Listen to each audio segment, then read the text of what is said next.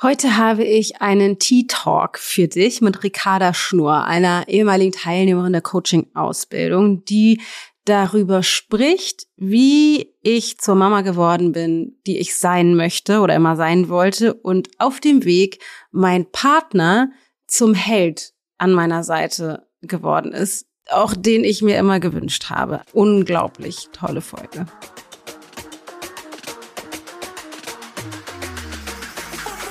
Hello, hello und herzlich willkommen zu Da ist Gold drin. Mein sehr ehrlicher Podcast, in dem wir eintauchen in die ganze Saftigkeit des Seins und die Qualität des Erlebens des Lebens steigern. Ich bin Dana Schwand, Gründerin der Into Being Coaching Philosophie und deine Gastgeberin. Let's Fets!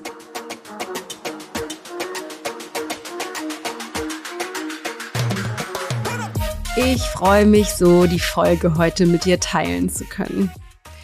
Ricarda ist einfach fantastisch und erzählt aus dem Nähkästchen, was sich bei ihr alles verändert hat, bezogen vor allen Dingen auf ihr Mama-Sein. Sie hat vor sechs Wochen, also sechs Wochen jetzt, als wir die Folge aufgenommen haben, äh, ihr zweites Kind bekommen und die kleine, ihre, also ihre große, die andere kleine wird jetzt, glaube ich, drei, hat sie erzählt und erzählt, wie sie damit umgeht, wenn die Große einen Wutanfall hat, weil sie das doof findet, dass sie jetzt gerade nicht bei Mama auf dem Schoß kann oder frustriert ist, weil sie nicht raus kann zum Spielen, weil es matschig ist.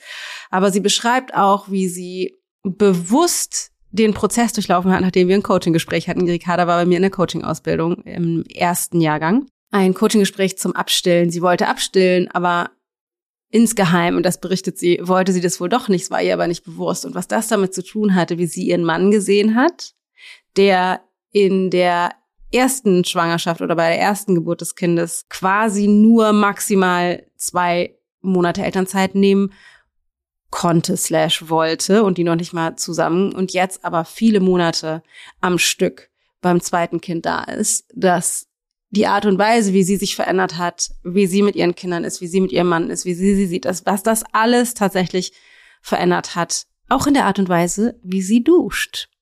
Wirklich so inspirierend zu hören. Ich freue mich, die Folge mit dir zu teilen. Wünsche dir ganz viel Spaß und tolle Erkenntnisse.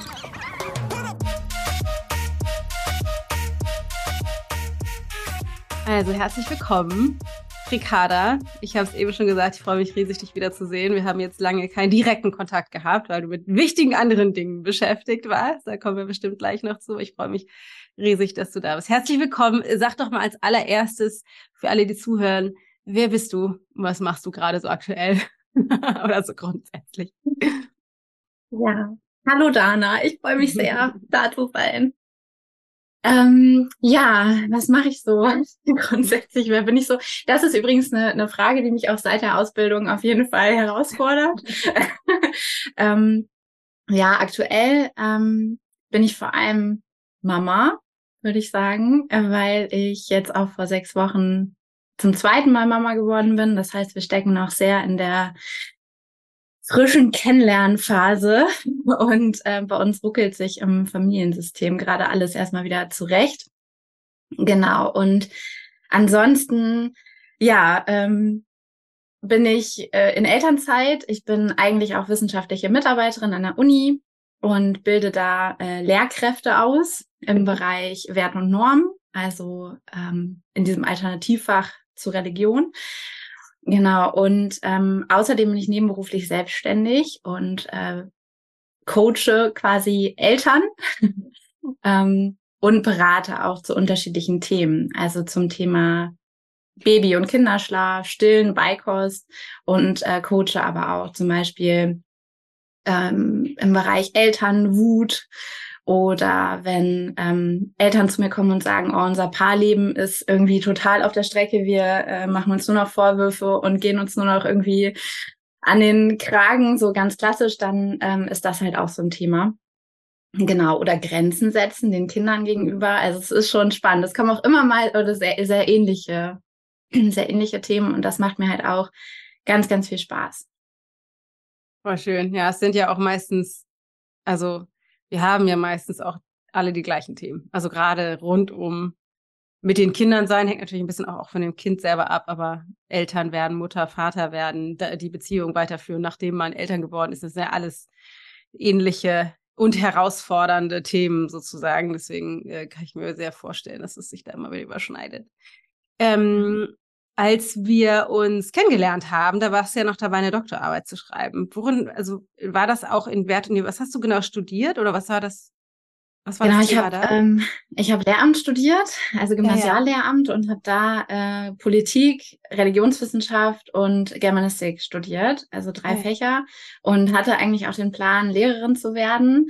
Und dann habe ich so die ersten äh, Praktika gemacht und gemerkt, mit den Ansätzen, die ich gerne fahren würde im, mm. im mhm. System Schule, komme ich da überhaupt nicht weit. Also das war halt so krass, weil ich wirklich echt viel Gegenwind bekommen habe, wirklich auch arg bewertet wurde.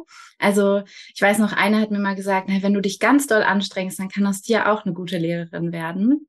Also äh, das hat das hat auch echt viel mit denen gemacht sozusagen, auf die ich da getroffen bin. Und ähm, dann habe ich für mich halt echt überlegt, okay, was machst du?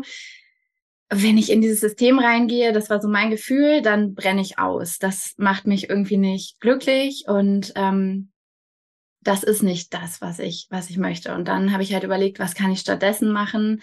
Und ähm, dann kam diese Stellenausschreibung an der Uni und ich dachte, ach Mensch, das ist doch auch ganz nett. Dann arbeite ich halt mit Studierenden, ne, die das werden wollen und ich kann denen meine Methoden mit mitgeben, sozusagen, die halt neuer sind. Und wie cool ist es, wenn die dann da an die Schule gehen und das umsetzen in ihrem Stil. Und ähm, genau, und da, ich schreibe halt meine oder meine Doktorarbeit war zu dem Thema, mh, hm, wie wirklich tiefgreifende Reflexionsprozesse möglich werden. Und das bezogen auf die Kategorie Religion, also auf alles, was so mit Religion zusammenhängt, mhm. weil da bringen ja irgendwie alle Vorstellungen mit, die dann, die sich ja auch ausagieren. Also wie, wie du immer so schön sagst, solange du die, die halt nicht auf Bewusstseinsebene hast, bist du halt gezwungen, die zu leben. Ja. Und das ist ja auch in Bezug auf, also ist ja nicht nur, weiß nicht, in unserem Paarleben so oder so, sondern ja auch in Bezug auf die Kategorie Religion und das, was du dazu denkst und wie du Menschen begegnest, ähm, die zum Beispiel irgendeiner religiösen Tradition angehören und wie du welche Zuschreibungen, welche Vorannahmen sozusagen dann in dir hochkommen und wie du die ausagierst, wie die dein Verhalten und dein Denken und auch das Miteinander sozusagen prägen. Und das haben die meisten ja auch überhaupt gar nicht auf, auf der Bewusstseinsebene. Das wird ja einfach nur ausagiert. Und das führt aber ganz oft dazu, dass halt Konflikte entstehen, dass sehr verkürzte Vorstellungen da ausagiert werden, ne, dass Vorurteile im Endeffekt ausagiert werden. Und da habe ich mich halt gefragt, okay, wie kannst du das nicht nur auf der Wissensebene vermitteln, weil klar, wir können Wissen vermitteln darüber, ähm, wir können es irgendwie ausdifferenzieren, aber das ist ganz oft was, dazu können ja Leute Distanz beibehalten. Also das hat ja nicht sofort was mit mir zu tun, wenn ich irgendwie Wissen über irgendeine religiöse Tradition mir aneigne und dann mhm. sehe, okay, das ist vielleicht in sich differenziert, aber dann hat es ja noch lange nichts mit mir und meinem Denken zu tun. Das muss mich ja nicht berühren in dem Moment. Nee, und ich kann trotzdem mich scheiße jemand anderem auf der Straße genau. gegenüber verhalten, der, der dieser Religion angehört, ja. Mhm. Genau. Und auch im Unterricht total blöd sein anderen ähm, Schülern, Schülerinnen gegenüber ne, und Fragen mhm. stellen, die zum Beispiel total schwierig sind. Also ne, wenn ich jetzt, ähm, weiß ich nicht, äh, ich habe zum Beispiel ein Mädchen in der Klasse, das äh, Kopftuch trägt. Und ich stehe vorne als Lehrkraft und frage, erzähl doch mal, warum trägt man denn bei euch so Kopftuch? Dann ist es halt echt schwierig. Also dann, mhm. dann wird dieses Mädchen in eine Rolle gebracht und in eine Position, die sie so nicht ausfüllen kann, weil sie kann natürlich keine theologischen Einordnungen geben äh, und eine pauschale mhm. Antwort ja darauf, warum man in ihrer Religion, die ja nun mal nicht generalisiert, mhm. also die ist ja nicht äh, zu generalisieren, warum man da Kopftuch trägt. Und mhm. das ist mhm. aber gängige Praxis. Das machen ganz viele. Das, ähm, ja, spannend. Genau. Und äh, deswegen habe ich halt auch, ich habe 2000 2018 an der Uni begonnen und habe auch 2018 mit meiner ersten Coaching-Ausbildung quasi begonnen, mhm. äh, berufsbegleitend, weil ich halt schnell gemerkt habe, also so die Philosophie hat mich total interessiert, so philosophische Ansätze dazu, wie Reflexion wirklich zu denken ist. Mm. Und dann wollte ich aber auch gerne mal sehen, welche Methoden gibt's da eigentlich so im Coaching? Also wie machen das Leute denn, die andere Leute coachen und die eigentlich ja genau das wollen? Ne, dass so tief internalisierte Vorstellungen, das, was, also so diese Wahrheiten, die wir ja als total natürlich in uns gespeichert haben, das ist ja das Verrückte. Die sind ja in uns einfach so zu 100 Prozent wahr. Ja. Also deswegen leben wir die ja. Die sind ja, ja, einfach gar nicht auf Bewusstseinsebene, weil wir die einfach, genau, die sind einfach Teil unserer Identität. Ja, wir erkennen es noch nicht mal als gedachte genau. Wahrheit. Es ist einfach so. Ja, so ist Leben. Mhm. Es ist so, genau. Und das ist halt das Ding. Da wird's halt richtig spannend, wenn du genau an diese Wahrheiten ran willst, weil die so tief drin sind. Ja. Und mhm. das hat mich, das hat mich halt voll interessiert. Wie machen das Leute, die andere Leute coachen? Wie gehen die vor? Welche Methoden verwenden die? Und ähm, ja, ich habe ich hab ja ähm, zwei Coaching-Ausbildungen quasi gemacht, ähm, bis ich bei dir gelandet bin. Zwei Und, sogar. Ja, genau. Okay. Ja. Ähm, einmal eine systemische und einmal mhm. so eine mhm. Stress-Coaching-Ausbildung. Und mhm. die haben mir trotzdem beide nicht diese Frage beantwortet. Also die mhm. das waren coole Ausbildungen, ähm, super, die haben super coole Methoden auch vermittelt. Mm, ja, genau, aber ich habe mich halt gefragt, okay, wie kommst du wirklich an diese tief internalisierten Wahrheiten ran, die du wirklich einfach zu 100 Prozent als wahr wahrnimmst und dann, ja, ging unsere Ausbildung los und ich war halt nach dem ersten Wochenende komplett geflasht. Wovon? Also, ja, wir hatten ja dieses Gespräch mit Marei hast du ja auch schon gesprochen. Ja. Äh, hier im Podcast. Und ähm, das war ja quasi das erste Coaching-Gespräch, das du so geführt hast. Und das nee, das stimmt nicht. Es gab auch an, es gab vorher welche, aber das war das also so das krasseste, erste, ja, genau. krasseste. Genau. genau, für alle, die jetzt hören, es geht um ging irgendwie um ein, ein Coaching-Gespräch. Es gibt ähm, Marei ist eine, die, mit der hatte ich auch schon einen Tea-Talk ähm, wo wir über dieses Gespräch und über ihre Erfahrungen sozusagen gesprochen haben, weil wir können nicht davon ausgehen, dass jeder, der jetzt diese Folge hört, diese andere auch gehört ja. hat. Auch wenn das natürlich empfehlenswert wäre, hier Botschaft an alle anderen. ähm, genau, also da sind ja. wir richtig, richtig bis an die Wurzel des ja. Terrors. Genau. Und das war das Gespräch hat mich einfach total berührt und ich wusste damals auch überhaupt nicht, woher kommt es eigentlich. Also ich saß an irgendeiner Stelle ähm, dann auch mh, hm, da und habe halt geweint. Mhm. Und ähm, das hat einfach ganz viel so mit mir gemacht. Und auch gleichzeitig die Erfahrung, dass da muss ich auch gerade dran denken, mh, hm, einfach die Gefühle rauslassen zu können. Also das war, das war auch so eine krasse Erfahrung. Parallel zu dem Gespräch von Marei saß ich da, habe geweint und genau, wir hatten das Thema vorher schon mit dem Trösten. Ähm, das hattest du schon mal angesprochen. Aus welcher Haltung heraus tröstet jemand jemand anderen, der der weint? Und das ist ja oft die Haltung von ich will ich will das wegmachen. Ja, ich kann die ähm, Gefühle nicht aushalten, die du gerade hast weil ich das nicht kann. Deswegen möchte ich das bei dir wegmachen. Ja. ja. Denkend, ich bin für dich da. Genau. Und das war halt auch dadurch, dass das, ja, dass das irgendwie schon Thema war vorher, saß ich dann da und wurde halt nicht getröstet in meinen mhm. Gefühlen. Ja. Und äh, das war, das war halt auch so eine tolle Erfahrung für mich, einfach mhm. zu merken, das kann da sein, das bekommt Raum und ich wurde ja trotzdem gehalten, einfach nur durch die Präsenz ja. von allen. Und dann geht das wieder. Und dann fühlt man sich so richtig frei. Also ich habe mich so richtig frei und so leichter gefühlt. So, ne, das durfte einfach mal da sein und dann, ähm, ja, dann ist es einfach wieder, also auch wieder gegangen.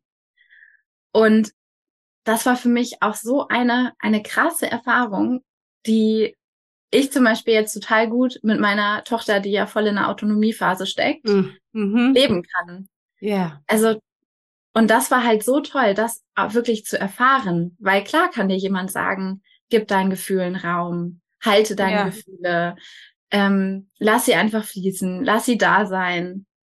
Das ist ungefähr das Schwierigste, also, ja. was, was man machen kann. Also wirklich. Weil ich meine, die wenigsten von uns wurden ja wahrscheinlich so begleitet, ne? Also ja. in ihrer Kindheit, dass, dass die Gefühle ja. irgendwie gerahmt wurden, gehalten wurden. Und dann ist das so mhm. theoretisch, ne? Du musst mit deinen Gefühlen sein und deine Gefühle halten. Ja, hä?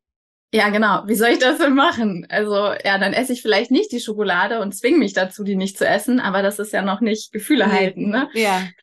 Ja, und ähm, das war, das war echt eine richtig, einfach richtig schöne Erfahrung. Hm. Ja. Super spannend.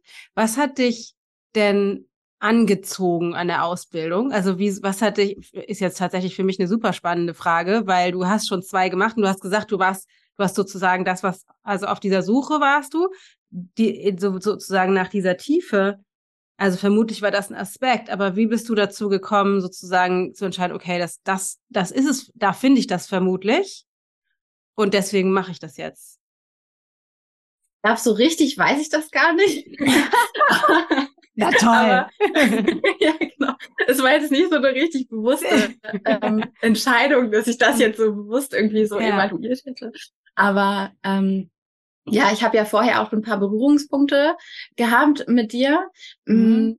Gar nicht so riesengroße, glaube ich. Also mhm. ähm, genau, ich bin auch irgendwie über Ayurveda und ähm, Tellergold zu dir gekommen und dann, ja genau, ich habe, glaube ich, dein, dein ähm, ein Buch gewonnen mal mhm. und ähm, mit mit diesen leichten Rezepten, also mit den ah, ja umsetzbaren ja. Ayurveda-Rezepten, genau. Mein und das, hm. das war, äh, das war echt so mein erster, Witz. mein erster Kontakt. So, ähm, genau. Und dann habe ich die äh, Made for More Workshops gemacht. Mhm. Und die fand ich schon, also die fand ich richtig gut. Das hat richtig was in mir ausgelöst. Also mhm. auch gerade, du hast ja auch einen Workshop zum beruflichen ja. ähm, gegeben und ähm, ja, es hat einfach total viel mit mir gemacht. Und dann habe ich die Nähe und gesunde Grenzen Challenge mhm. mitgemacht. Oh, das ist ewig hier, ne? Wahnsinn. Ja. Und das war halt echt was, das hat einfach total in mir nachgewirkt. Und mhm. dann habe ich, habe ich gesehen, dass du diese Ausbildung anbietest und habe halt deinen Podcast auch schon eine ganze Weile gehört. Und dann war das eher so eine spontane Entscheidung. Und ähm, einfach das Gefühl von, da ist auf jeden Fall ja, viel Tiefe möglich. Ja, es ist voll spannend, dass du das sagst, weil ich mich tatsächlich gerade auf einer ganz anderen Ebene, in einem ganz anderen Space viel damit beschäftige, weshalb treffen wir eigentlich Entscheidungen oder wann ist es, wann, wann, wann sind Entscheidungen für uns ein Ja und wann sind sie ein Nein und wann sind sie indifferent und dass wir, also die aller, aller, allermeisten Entscheidungen werden einfach aus dem Bauch heraus gefällt, auch wenn wir das nicht mitkriegen und dann im Nachhinein kognitiv begründet. Also ich, ich, ich fühle den Ruf, ich will die Ausbildung machen und dann, naja, es macht auch total Sinn, weil ich will das ja wissen und das und wahrscheinlich kriege ich das da und der Zeitraum passt ganz gut und dann kann ich das und das danach. Also die werden dann sozusagen im Nachhinein ähm, versucht der Verstand, es dann logisch zu begründen, warum es auch sinnvoll ist, diese Entscheidung so zu treffen. Aber eigentlich ist die Begründung, weshalb wir Entscheidungen treffen, total irrational. Das ist einfach ein Gefühl, dem wir folgen. Die aller, allermeiste Entscheidung. Sogar was wir essen. so, also super spannend. Deswegen ist äh, das für mich ein spannendes Forschungsfeld. Was lässt sich diese Entscheidungen treffen? Ja, und das ist cool, dass du sagst, eigentlich weiß ich das gar nicht so ganz genau. Weil das ist einfach so ein, so ein Rufer. Voll cool. Und dann und dann Und dann genau, habe ich mich ja beworben, wurde mhm. genommen, habe mich darüber sehr, sehr gefreut. Mm, und ich weiß noch, ähm, dass wir ja am Anfang erzählen durften, vor allen. Mhm. Also wir durften ja quasi so eine, so eine Story mitbringen und die äh, vor allen präsentieren. Und ähm, ich habe gestern bei einem Waldspaziergang habe ich darüber nachgedacht, was habe ich da eigentlich nochmal erzählt? Und ich weiß noch, dass ich da erzählt habe, dass ich über also dass ich ganz unglücklich bin über die ähm, Wahl meines Mannes, ähm, also die, die Stellenwahl. Der hat sich gerade für eine neue Stelle ähm, entschieden. Und das hat mich so krass herausgefordert, weil es äh, eine Vollzeitstelle war und ich das richtig kacke fand. Ich fand es einfach richtig kacke, dass er eine Vollzeitstelle mhm. angenommen hat in einem Unternehmen, ähm, in dem er auch viel in Präsenz vor Ort ähm, arbeiten musste. Und äh, ja, fand ich, ich fand das richtig, also es war so richtig schwer aushaltbar, so das einfach ihn das machen zu lassen. Das war so so eine große Challenge, weil ich es wirklich zum Kotzen fand. Also selten fand ich was so sehr zum Kotzen wie das, weil weil ich wirklich, also ich dachte so, oh, wir haben jetzt, wir sind doch schon einen Weg gegangen. Eigentlich, warum muss es jetzt diese Vollzeitstelle sein? Und ähm, wir wollen uns so ne Care-Arbeit, Mental Load besser aufteilen und dann eine Vollzeitstelle mit Präsenz da im Büro und so. Und dann kommt ja noch diese Fahrzeit on top. Fand ich richtig ätzend. Und ähm, es ist halt so spannend, weil jetzt ist er gerade drei Monate in Elternzeit. Ähm, später im Laufe des ersten Jahres wird er nochmal in Elternzeit gehen für fünf Monate. Und ich weiß noch, bei unserer ersten Tochter hat er gesagt, er kann nicht mehr als zwei Monate in Elternzeit gehen und er kann die auch nicht am Stück nehmen. Also er kann nur einen Monat zu Hause bleiben und ähm, das äh, mehr geht nicht. Und da sind wir halt echt so viele kleine Schritte gegangen, die man ja, also die wir gar nicht so bewusst wahrgenommen haben. Manchmal hast du ja das Gefühl, du kriegst dann, du hast eine Erkenntnis und dann ändert sich halt alles. Aber so ist es ja nicht. Es ist ja irgendwie, dass du dann an ganz, ganz vielen kleinen Schrauben drehst und plötzlich merkst du, also weiß nicht, wir haben es jetzt halt gemerkt, wir sind nochmal richtig reingegangen in so ein Streitthema, haben uns so richtig alte Sachen an den Kopf geschmissen und waren danach aber komplett anders miteinander und konnten das ganz anders, ähm, also diesen Konflikt, diesen Paarkonflikt halt anders ähm, auflösen und haben jetzt halt echt gemerkt, ja krass, da ist wirklich da ist irgendwie was passiert. Und auch in dieser äh, Entscheidungs, also Entscheidungsfindung, dass er halt wirklich ganz klar gesagt hat, er geht jetzt in Elternzeit, mh, obwohl die Reaktion von seinem Chef dann auch war, ach du Scheiße, dann ist deine Karriere hier vorbei im Unternehmen. Mhm. Und äh, dann hat er sich halt echt hinstellen können und sagen können, ja, wenn das dann die Art ist, wie ihr mit Vätern sein wollt, ne, die Elternzeit nehmen wollen, dann okay. Aber ich mache das trotzdem. Ja, krass. Das ist, erfordert eine ganze Menge Größe, glaube ich. Ja. Ja, glaube ich auch. Und das zeigt aber auch, weil mein Mann hat ja Coaching-Ausbildung nicht gemacht, ja. ähm, wie sehr und, und steht dem Ganzen auch eher kritisch gegenüber. Ja, okay. Und äh, ist auch sonst nicht so jetzt irgendwie im, im Themenbereich persönliche Weiterentwicklung oder so drin. Und das zeigt halt, was das, was das macht, wenn sich halt einfach nur eine Person verändert ähm, oder ne, wenn, wenn andere Entscheidungen getroffen werden. Und ich merke halt, ich habe so oft darauf gewartet, dass er mich irgendwie versorgt, dass er Entscheidungen für mich trifft, ähm, dass er die Verantwortung übernimmt.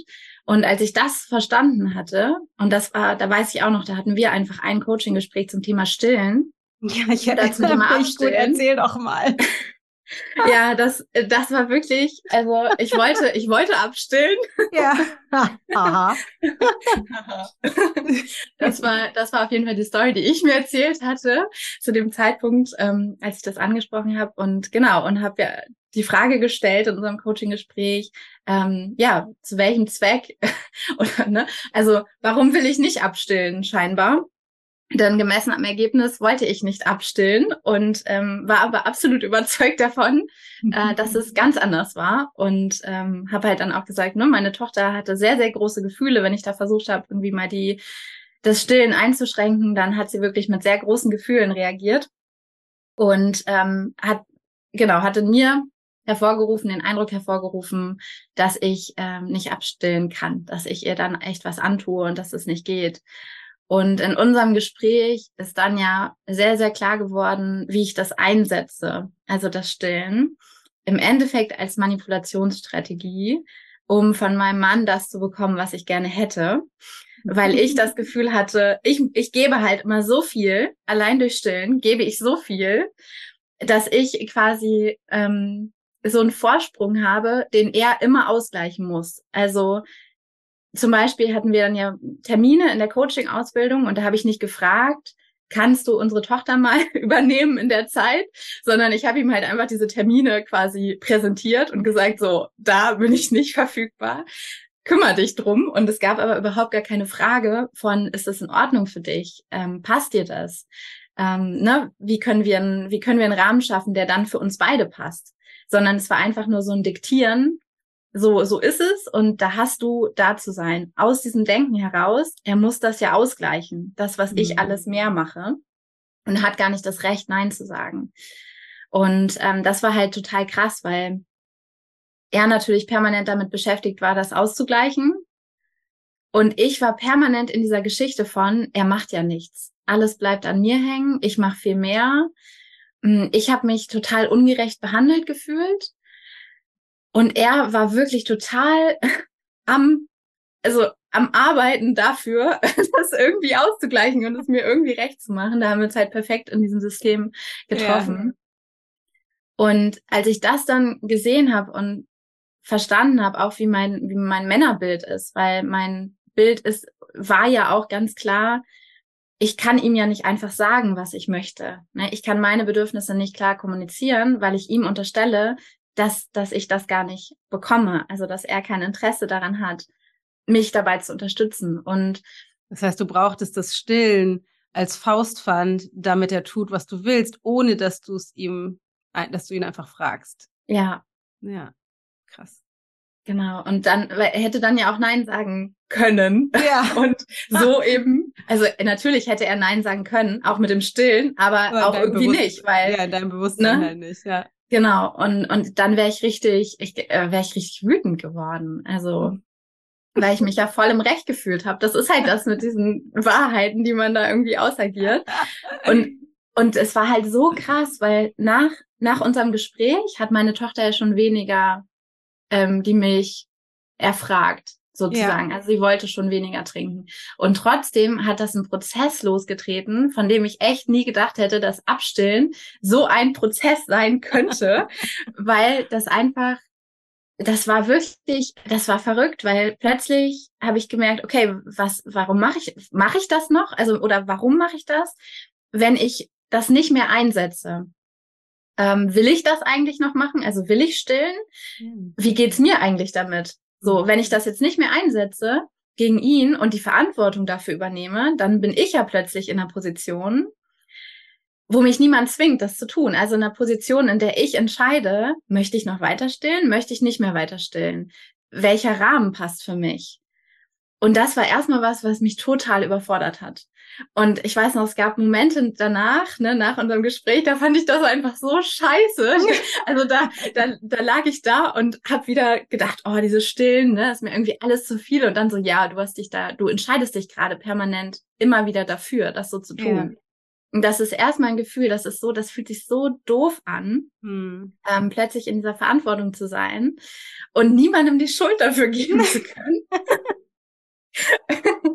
und äh, ja, und das halt auch niemandem in die Schuhe schieben zu können. Also wirklich. Und dann mhm. musste ich mich halt plötzlich fragen, okay, was, was willst du denn eigentlich? Wie fühlt sich das für dich an? Und dann habe ich nämlich zum Beispiel gemerkt, ah, okay, was steckt da eigentlich alles noch für mich drin? Zum Beispiel eine Pause, die ich mir automatisch immer nehmen muss. Mhm. Ähm, die halt einfach da ist. Die muss ich mir eben nicht extra einbauen, sondern wir kommen dann gemeinsam zur Ruhe. Es ist irgendwie so ein kuscheliger Moment. Und ähm, ansonsten fällt es mir halt schwer, Pausen zu nehmen. Mhm. Und dann konnte ich da wieder hingucken ne? und schauen, okay, woher kommt es das eigentlich, dass ich das Gefühl habe, so eben auch dafür nicht die Verantwortung übernehmen zu können, ne? mir Pausen zu nehmen. Also woher kommt es, dass, ähm, dass mir das schwerfällt? Und dann auch, genau, Gefühle begleiten, wieder beim Kind ah, okay, interessant, ich kann die Gefühle von ihr total schlecht aushalten. Welche Story erzähle ich mir eigentlich zum Thema Gefühle bei meinem Kind? Also, ne, dann bist du irgendwie auch bei einem also bei mir war, war ich dann schnell auch bei einem Mutterideal. So als Mutter kann ich natürlich dafür sorgen, dass mein Kind glücklich ist. Und dann aber, will ich denn überhaupt dafür sorgen, dass mein Kind immer glücklich ist? Was ist das für eine krasse Verantwortung? Und will ich nicht auch, dass sie mit ihren Gefühlen umgehen kann und dass sie, ähm, dass sie ne, da eben selbst lernt, Gefühle zu halten. Und ich hätte im Leben nicht gedacht, dass ein Gespräch zum Thema Abstillen diesen Prozess lostritt auf den unterschiedlichsten Ebenen. ähm, ja, und irgendwann, äh, genau, haben wir, haben wir dann tatsächlich abgestillt. Hm, und es war aber total der bewusste Prozess. Und das war ein mhm. Riesengeschenk, weil ich den echt durchlaufen konnte. Und genau, es ist eben nicht mit mir passiert. Es ist auch nicht mit mhm. uns passiert. Wir haben das ne, bewusst gemeinsam auch gestaltet. Also ich konnte mit ihr echt darüber sprechen. Wir haben da ganz oft drüber gesprochen. Ich habe sie darauf vorbereitet. Ähm, es war total spannend. Und heute ist, spricht sie halt darüber. Ne? Und manchmal erzählt sie dann in dem Urlaub zum Beispiel, also in dem ich noch Mamamilch getrunken habe. Also da ist Mamamilch mhm. trinken gerade so ein, so ein Zeitmarker äh, für sie sozusagen. Ähm, total spannend. Aber das war das hat uns total auch zusammengebracht und ich hatte das Gefühl, das war einfach sehr gesund, weil ich ja. diejenige war, die dann plötzlich in die Verantwortungsrolle kam und auch meine Tochter das nicht mehr ausagieren musste. Ja, das ist halt so krass, was dann entsteht, ne? Die, weil solange du da in dem System drin steckst, einerseits muss sie dich wollen, damit du in deiner in deinem System mit dem Partner drin bleiben kannst und die Kinder, die kriegen das ja mit auf einer ganz rohen, puren, emotionalen, energetischen Ebene und, und wollen den Eltern ja folgen, auch wenn es manchmal nicht so aussieht. Und gleichzeitig eben ähm, auch, und das finde ich tatsächlich auch super wichtig, ganz grundsätzlich mit Kindern, ihr zuzumuten, und das spielt eben auch mit ihr die Fähigkeit zuzusprechen, auch mit Frustration, mehr Distanz, loslassen, umgehen zu können. Ne? Das, weil das ist ja, dass wir glauben, denn wie du sagst, wir wollen natürlich am liebsten, dass es unseren Kindern immer gut geht, wollen den Schmerz vermeiden. Das bedeutet aber eben auch, dass wir denen nicht zumuten oder erlauben und auch nicht zugestehen, die Stärke zu haben, da durchgehen zu können. Wobei das eigentlich daran liegt, dass wir selbst nicht die Stärke haben, das halten zu können, weil wir das nicht aushalten können, wenn es denen eben nicht gut geht oder denen. Und das ist, das ist so paradox, weil wir glauben, wir machen das alles für sie, aber das ist das ich sag mal, disempowerndste sozusagen, was wir machen können für die Kinder, denen das nicht zu erlauben, also denen nicht das Leben und auch Wut und Frustration und Schmerz auch zuzumuten. Total verrückt. Ja. Ja, total. Und ich, ich kann mich auch noch an eine Situation erinnern. Ähm, Im Urlaub, da waren wir mit äh, unserem also da waren wir mit einem Camper, so mit einem Van unterwegs in Schweden und es hat es hat nur geregnet. Es war super, super doof. mit einem äh, zweieinhalbjährigen Kind quasi Boah. in Schweden in einem Camper unterwegs zu sein und es hat echt nur geregnet und richtig doll. Ähm, und wir sind immer, wir haben den Versuch gestartet, dem Regen wegzufahren, aber es hat nicht geklappt. Und sie war zunehmend frustriert. Ne? In so einem Camper hast du ja auch nicht so viel Raum. Und äh, klar hatten wir Spielsachen dabei, aber irgendwann sind die dann auch wirklich äh, durch. Und dann kommt ja noch dazu, dass da einfach auch so ein paar Sachen sind, die sie dann nicht durfte. Das heißt, sie hat schon ein bisschen häufiger als zu Hause aber halt auch einfach Nein gehört. Ne? Mhm. Und äh, wirklich der Frust steigerte sich. Und ich weiß auch noch, es war auch für mich in Sachen Gefühle so äh, so cool, weil so nach drei Tagen hat sie einfach, hat sie uns einfach angeschrieben. Also sie saß da, ich weiß noch, sie hat irgendein Nein gehört und sie hat einfach richtig aus tiefstem Herzen hat sie uns einfach angeschrien. Und mh, hm, das sage ich jetzt nur, um das zu verdeutlichen, weil uns angeschrien ist ja auch schon eine Interpretation ähm, sie hat natürlich erstmal nur geschrien. Ja. und, ähm, aber so richtig, weißt du, so ein kleines Kind, was ja. einfach den Mund aufmacht und bäm und wirklich voll, voller Inbrunst so schreit. Und wir, wir saßen da nur, ich weiß noch, Raphael und ich, wir haben uns angeguckt, so, wow, okay, krass, was dir da entgegenkommt. Und ähm, Genau, und dann ist da halt sofort die Interpretation von, ah, sie schreit uns an. Und es war halt auch so interessant, was dann in einem losgeht bei den Bewertungen. Und ähm, das, das konnte ich in dem Moment echt echt sehen, ne, was da so bei mir losging, von wegen, ne, darf sie das jetzt und wie gehe ich denn jetzt damit um, dass mein Kind mich so anschreit und das sollte sie doch nicht und ne, macht man ja nicht, mhm. macht man nicht, äh, ne, so und dann habe ich einfach in dem Moment gesagt, boah, du bist gerade richtig sauer, ne? Du bist richtig wütend. Es macht dich gerade hier alles richtig wütend. Und dann hat sie halt noch zweimal richtig geschrien. Und du hast das richtig gemerkt. Und dadurch, dass ich aber diese Bewertung gerade mal zur Seite schieben konnte, die ich da hatte, konnte ich sie halt sehen in ihrem totalen Schmerz und in diesem totalen Frust ja. von, das, das läuft hier alles nicht. Ja. Ne? Ähm, ich, ich darf hier nicht, es regnet. Wie kacke ist das denn bitte? Und diesen ganzen Schmerz darüber, den sie einfach rausgeschrien hat, dann habe ich sie in den Arm genommen und sie hat echt, ne, sie hat sich da einfach begleiten lassen, sie hat dann angefangen zu weinen. Mhm. Und dann ist es halt geflossen. Und ich habe in mhm. dem Moment halt nur gedacht, wie krass ist dieses kleine Wesen eigentlich? Mhm. Das würde ich mich nicht trauen. Ja. Aber ich hätte genau den gleichen Impuls. Weil ganz ehrlich, mm. ich finde das hm. auch richtig scheiße, dass wir hier gerade zu dritt sitzen in unserem Camper, in diesem kleinen Platz. Wir hatten alle eine tolle Vorstellung davon, wie unser Schwedenurlaub ja irgendwie sein soll mit Stockbrot. Und wir haben irgendwie unser, unser äh, Boot mitgehabt, weißt du, zum Aufpusten und wollten da auf dem See paddeln und so. Und klar, du hast einfach Vorstellung, wie das sein soll. Klar. Und dann ist das nicht so und es schüttet. Ja. Und wirklich, auf diesen Campingplätzen, der Boden war einfach nass. Also es war wirklich alles durchweicht. Ja. Es war matschig, es war richtig ätzend. ätzend. Und ich hab nur, ich dachte echt in dem Moment nur, oh, wie krass, weil ja, das, genau, ich würde mich das nicht trauen. Ich, ich würde mich das nicht trauen. Und ich hätte mich auch gerne in den Wald gestellt und einmal so gebrüllt, weil ja. wir uns natürlich auch tierisch darüber geärgert haben, dass der Plan nicht aufging. Und das war aber so ein Moment, ich konnte halt so gut zu ihr sagen, ich verstehe dich so gut. Also ich ja. verstehe dich. Ich verstehe dich wirklich total und konnte sie da halten. Und ähm, diese Erfahrung von, du hältst ja nicht nur dein Kind, sondern du hältst dich in dem Moment ja auch selbst, ist halt krass. Das ist ja, das ist ja nicht nur das ja. Kind. Ja, ist total krass. Und das schafft aber so viel so viel Nähe einfach. Ja.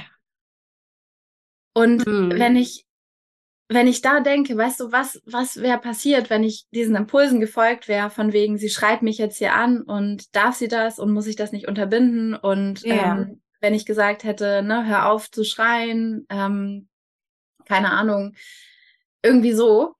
Oder ablenken weißt, oder hier ja. komm, gibt jetzt Schokolade oder so. Ja, mhm. ja genau. Oder es irgendwie relativieren, ach, morgen ja. wird es bestimmt genau, besser. beschwichtigen, und, ja. Genau. Dann wäre uns halt so viel, so viel verloren gegangen, weil ja, ja das war, uh, das hat echt, es hat einfach auch viel mit uns allen gemacht. Ja, Wahnsinn. Und was für ein Geschenk für sie als Erfahrung, dass das sein darf, dass sie frustriert ist und dass das, dass das auch einfach raus darf, dass das sozusagen durch sie durchfließen darf ja.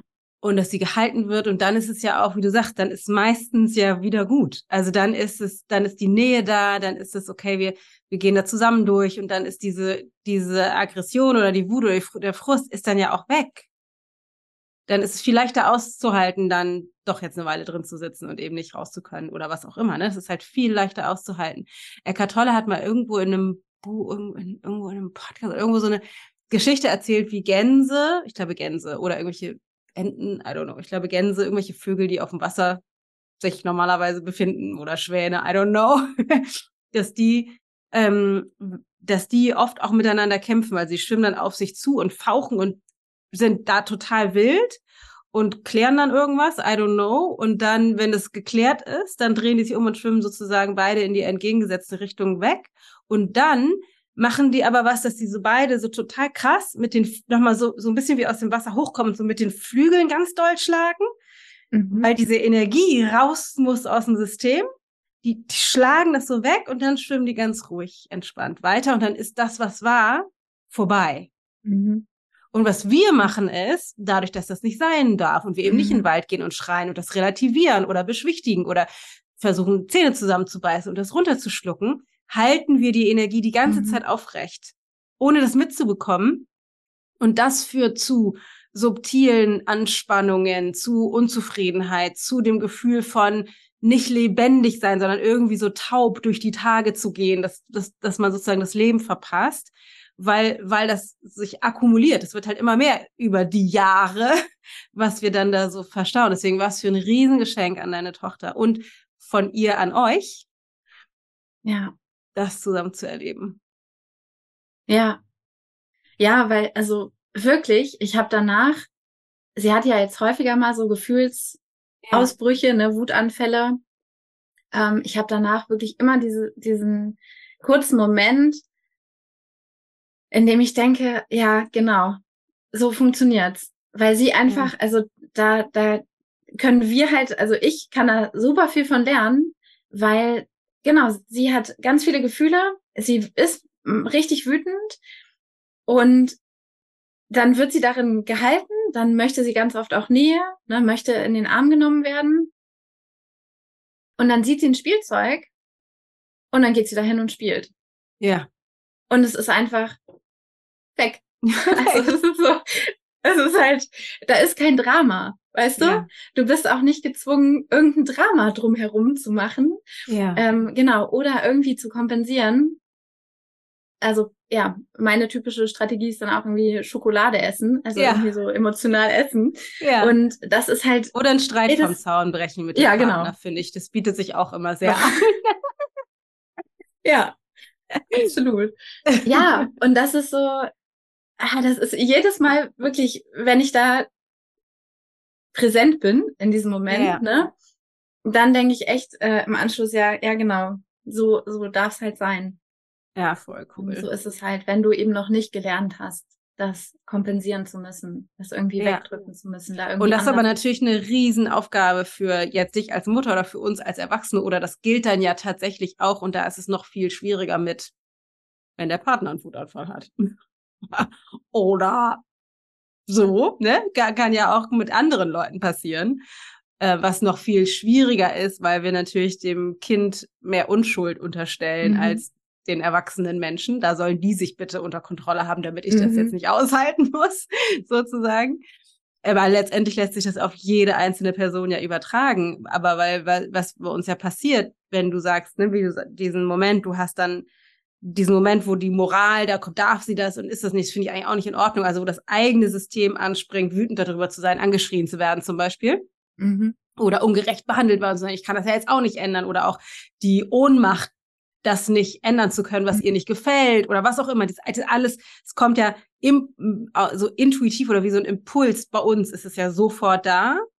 Und es braucht halt eine ganze Menge emotionale Reife und die Fähigkeit, von emotionaler Regulation. Und damit meine ich nicht Kontrolle im Sinne von, ich drück meins weg, sondern die Fähigkeit, das, was bei mir hochkommt, zu halten, um das im Außen halten zu können.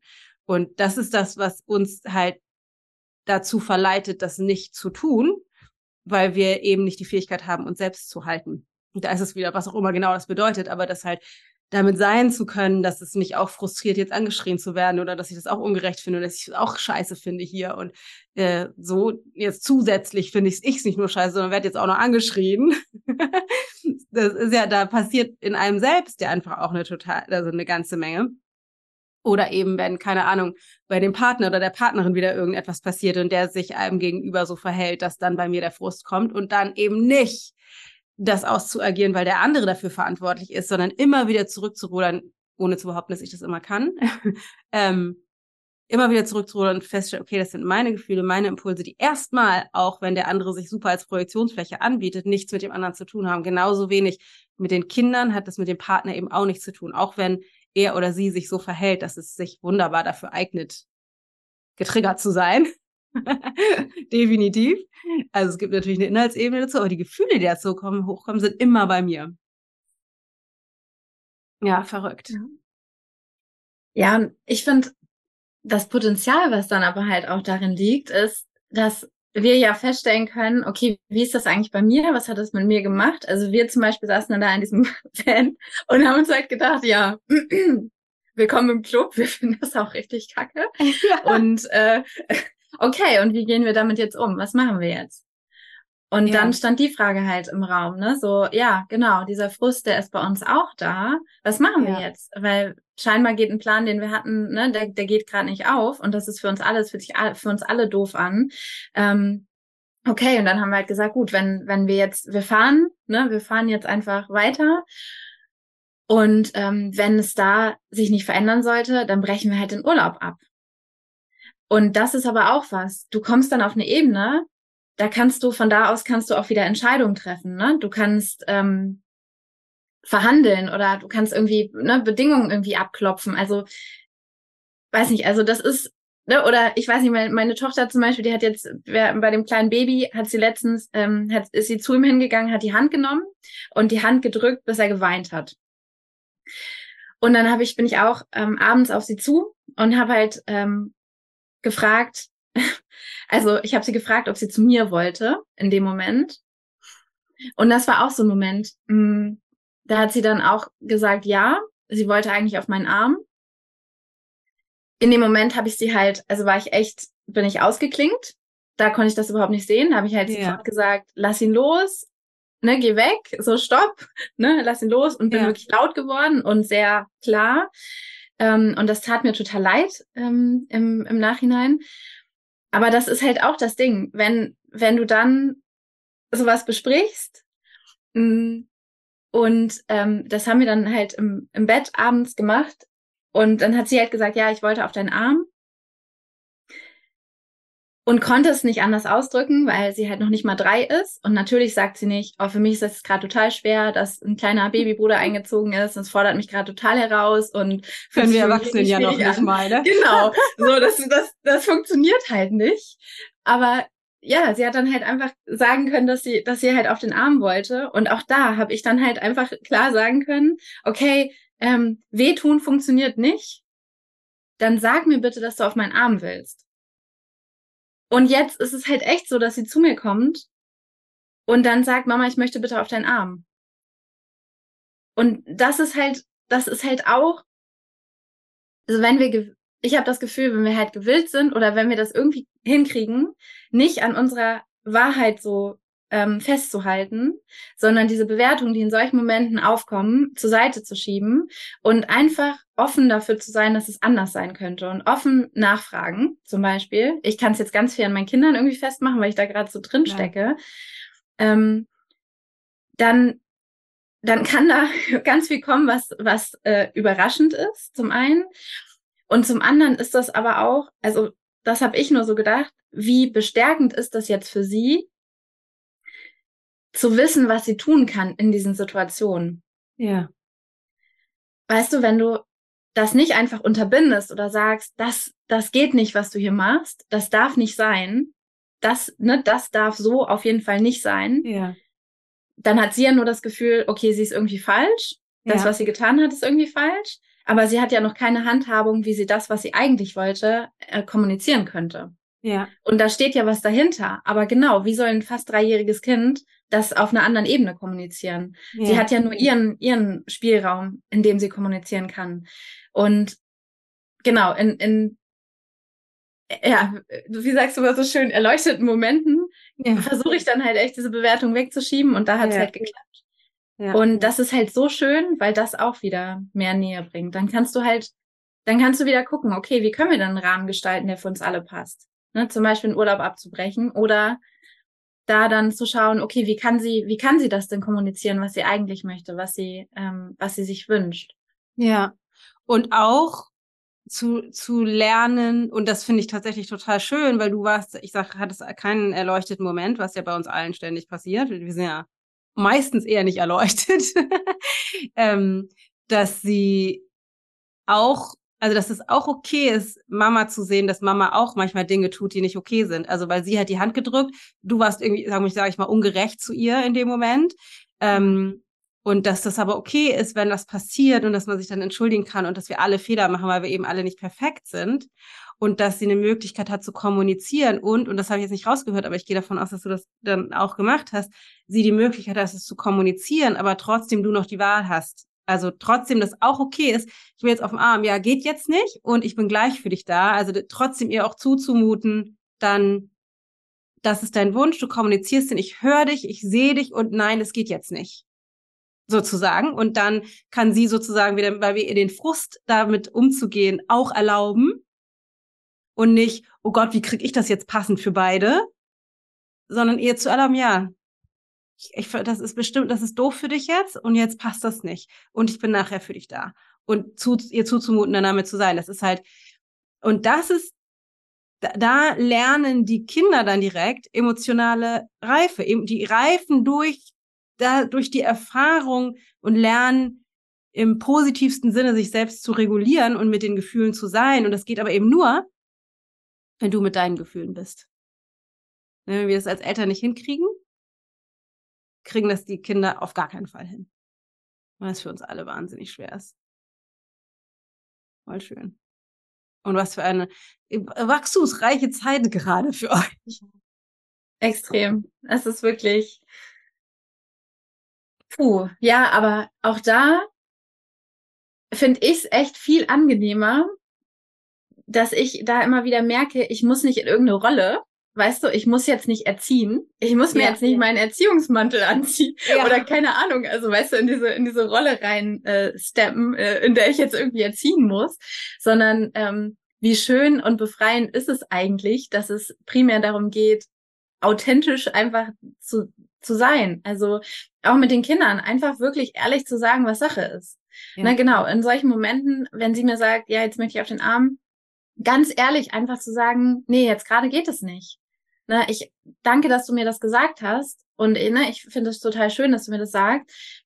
Jetzt gerade geht's nicht. Genau, ich bin zum Beispiel später für dich da. Oder dann auch wirklich sagen zu können, ähm, ich bin gerne für dich da. Ähm, oder genau, bewusst entscheiden zu können, ich möchte jetzt mit dir ganz intensiv Zeit verbringen und dann aber auch wirklich bewusst da zu sein.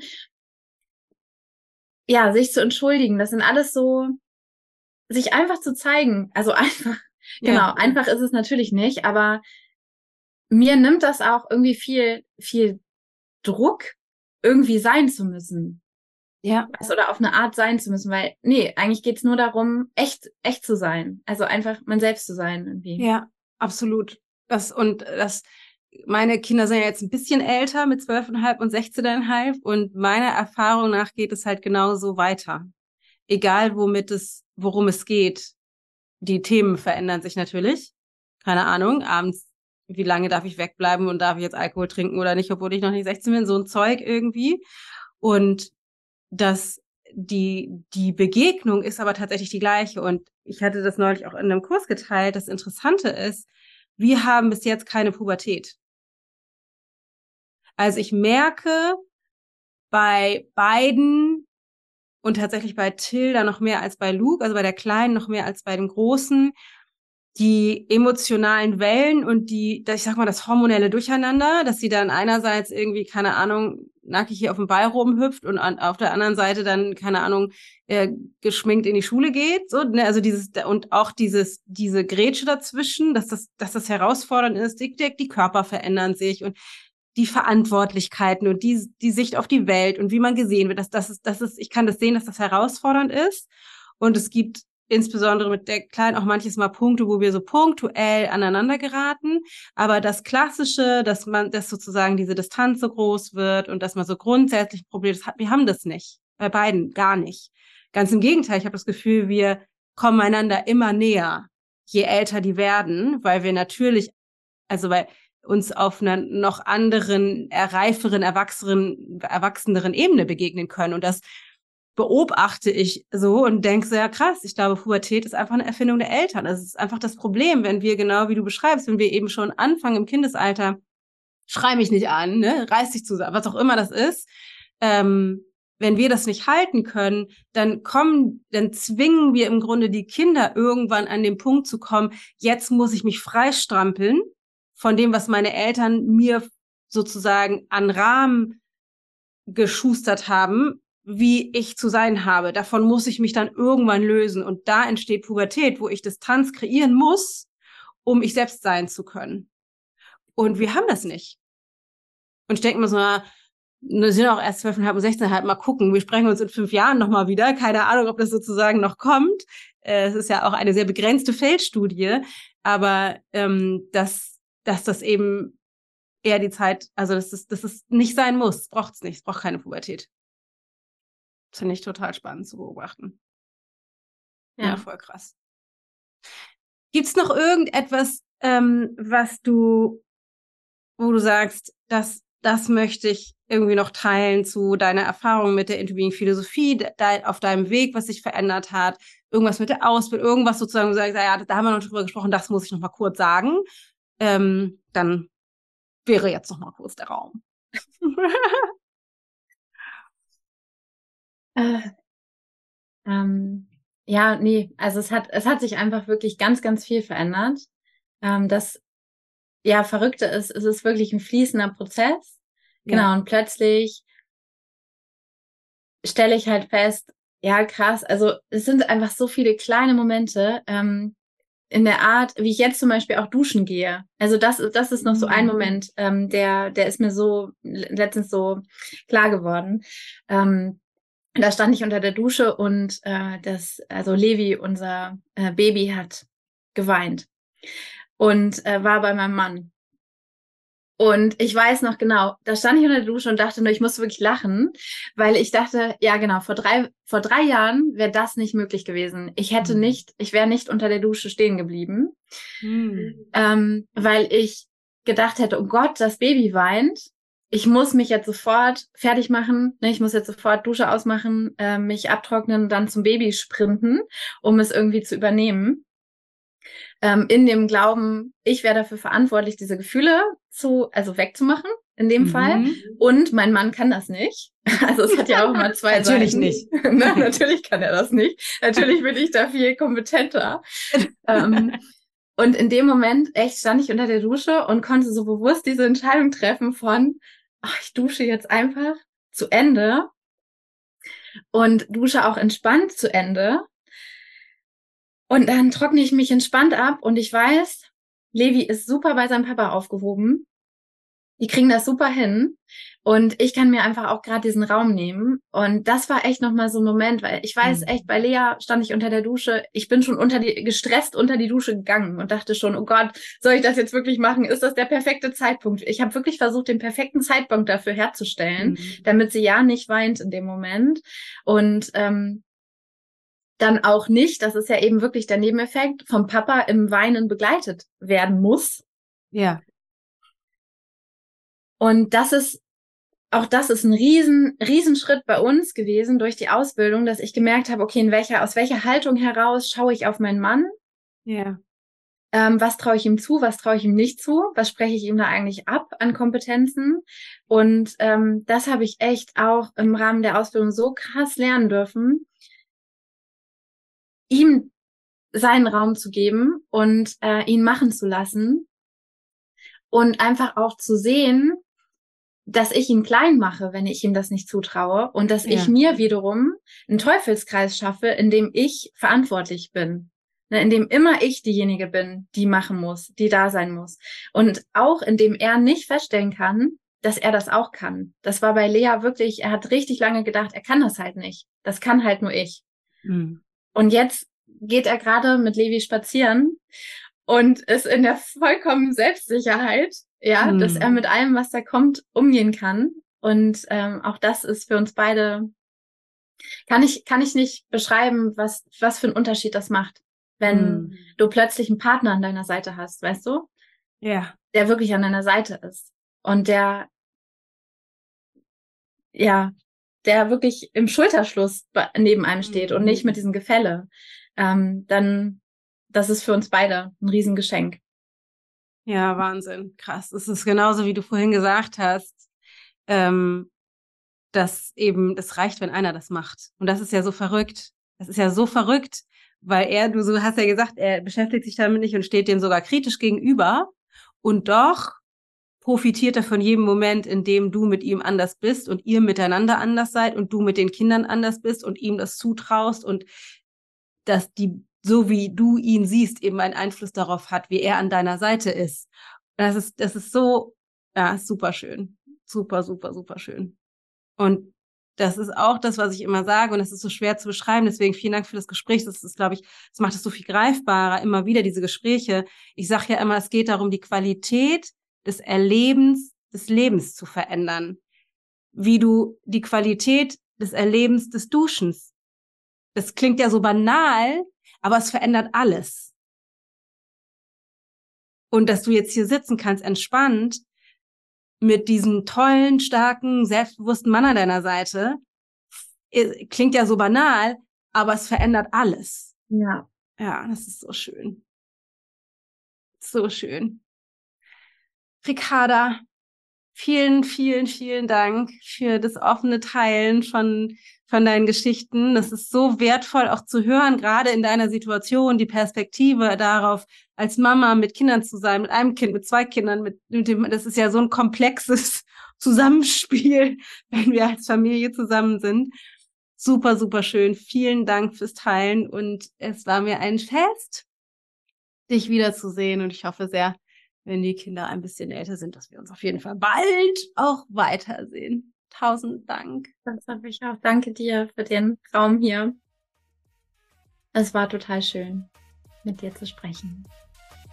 Ich bin total begeistert von diesem Gespräch. Jetzt, wo ich das Outro aufnehme, komme ich quasi gerade erst aus dem Gespräch und bin noch ganz beseelt, weil es so schön ist zu hören, wie tief sie wahrnehmen kann, Dinge verändern kann oder verändert hat, wie radikal sich die Qualität des Erlebens in ihrem Leben verändert hat, wie radikal sich auch bestimmte Dinge auf der Inhaltsebene verändert hat, wie sie mit ihren Kindern ist, wie sie mit ihrem Partner ist und was das eben für die Qualität des Miteinanders aller Beteiligten verändert hat, obwohl nur sie rein investiert hat in den Weiterentwicklungsprozess. Es wirklich, es berührt mich zutiefst. Es ist so, so schön zu hören. Und all das hat sie von mir, auch wenn sie natürlich einfach viel alleine integriert, umgesetzt, untersucht, hinterfragt und so weiter hat, ähm, in der Coaching-Ausbildung gelernt, in der Interbeing-Coaching-Ausbildung. Und wir haben ja gerade aktuell die Tür geöffnet für Bewerbung für die nächste Runde, die im April startet. Und die Ausbildung ist für Menschen, die sich für eine Coaching-Ausbildung interessieren, die aber gleichzeitig, und das kannst du an Ricarda total gut hören, die Sehnsucht danach haben, in die Tiefe zu gehen, sich selbst in der Tiefe zu begegnen, anderen Menschen in ihrem Leben anders begegnen zu wollen und wirklich bereit sind, voll Verantwortung zu übernehmen für all den Kram, der in unserer Konditionierung, in unserem emotionalen ähm, System noch drin steckt, um da rauszuwachsen und dafür eine Grundlage dann zu schaffen, dass du nach vorne raus eben auch für andere Menschen den Raum halten kannst, Transformationen bewirken kannst, andere Menschen daran begleiten kannst, über die Probleme, die sie mitbringen, hinauszuwachsen. Also, für Coaches, denen es oder für Menschen, denen es nicht darum geht, einfach nur eine Methode oder eine Technik zu lernen, sondern die ganz grundsätzlich bei sich was trans transformieren wollen, um dann Menschen zu begleiten. Das ist die Intobeing Coaching Ausbildung. Bewerben kannst du dich unter intobeing.de slash Ausbildung. Genau, das, da ist die Tür auf. Bewerben kannst du dich jederzeit, bis voll ist. Ich weiß noch nicht genau, wann genau voll ist. Wir hatten in den letzten Jahren ja immer 50 Leute. Wir machen jetzt ein bisschen mehr auf. Mal gucken, wie wann es sich anfühlt, dass es reicht. Genau, ansonsten noch die Info, wir haben jetzt diese Woche gerade The Coach Masterclass gehabt oder ich habe The Coach Masterclass gegeben, The Fastest Way to Becoming One of the Best. Das heißt für Leute, die sich für die Coaching-Ausbildung interessieren oder wenn du schon Coach bist und das dich an sich ansprichst oder du dein Coaching-Business aufbauen willst und da an Grenzen stößt, dann ist das für dich. Das ist meiner Vermutung nach mind-blowing und hebt deine Fähigkeit auf ein ganz anderes Level, auf ein ganz anderes Niveau. Richtig, richtig gutes Zeug. Ist jetzt aufgezeichnet, erhältlich für 111 Euro. Äh, findest du auf intobeing.de slash the-coach. Das war's schon. Ansonsten wünsche ich dir einen ganz tollen Tag. Vielleicht äh, ist es bei dir auch ganz weiß und verschneit, je nachdem, wo du dich befindest. Bei uns scheint jetzt gerade die Sonne und ich werde jetzt gleich mal mit dem Hündchen rausgehen. Ich denke an dich. Pass auf dich auf. Deine Dana.